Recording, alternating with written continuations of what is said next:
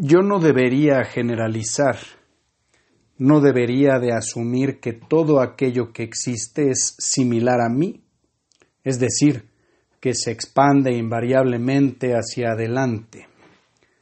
Es posible que existan otras maneras de experimentar el paso del tiempo y el transcurrir sobre el espacio disponible. Es posible que algo exista, inmóvil, sin cambio, sin percibir tampoco el movimiento a su alrededor, si es que algo es móvil en derredor suyo. Podría existir algo que se mueve y avanza, sí, mas en un movimiento pendular.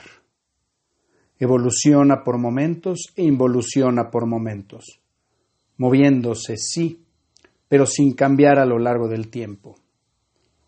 Así podrían existir seres que habitan el espacio mas no el tiempo, igualmente seres que transcurren a lo largo del tiempo sin ocupar un espacio.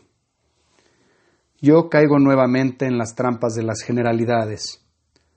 ¿Por qué asumir que solamente existen esas dos propiedades firmes de la existencia? ¿Son los únicos dos ejes por los cuales transita el universo en esta dimensión? ¿Y cómo es posible que todo cambie y se modifique a lo largo del tiempo y el espacio excepto el espacio y tiempo en sí mismos?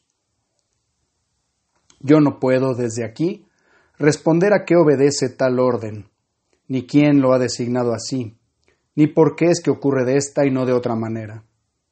Lo que sí puedo intentar hacer es, mientras avanzo por esta realidad concreta, cómo podría ser una experiencia distinta. Ser materia sin temporalidad. Ser movimiento sin ocupar espacio dejar de ser por momentos generalidades y convertirme en posibilidades. Quizás al yo especular acerca de estas e invocarlas, voy creando dichas realidades. Pues qué otra cosa son las palabras que la materialización de mundos imaginarios, realidades que se hacen visibles, palpables, mas en su estado físico puro no son otra cosa que ruidos, trazos que la mente se obliga a dar forma. Quizás es la mente que necesita creer que ocupa un lugar en el espacio y un momento en el tiempo. La mente que pertinaz también busca subsistir, siendo que sus creencias fundamentan su existencia, su permanencia. Aquí es claro que la materia no necesita existir para alimentar un sueño. Yo puedo hacer promesas que se convertirán naturalmente en ideas, esperanzas, expectativas, realidades posibles que podrían o no cumplirse y con ellas emociones subsecuentes, la frustración del paso nunca dado, la satisfacción o el alivio por haberse o no cumplido.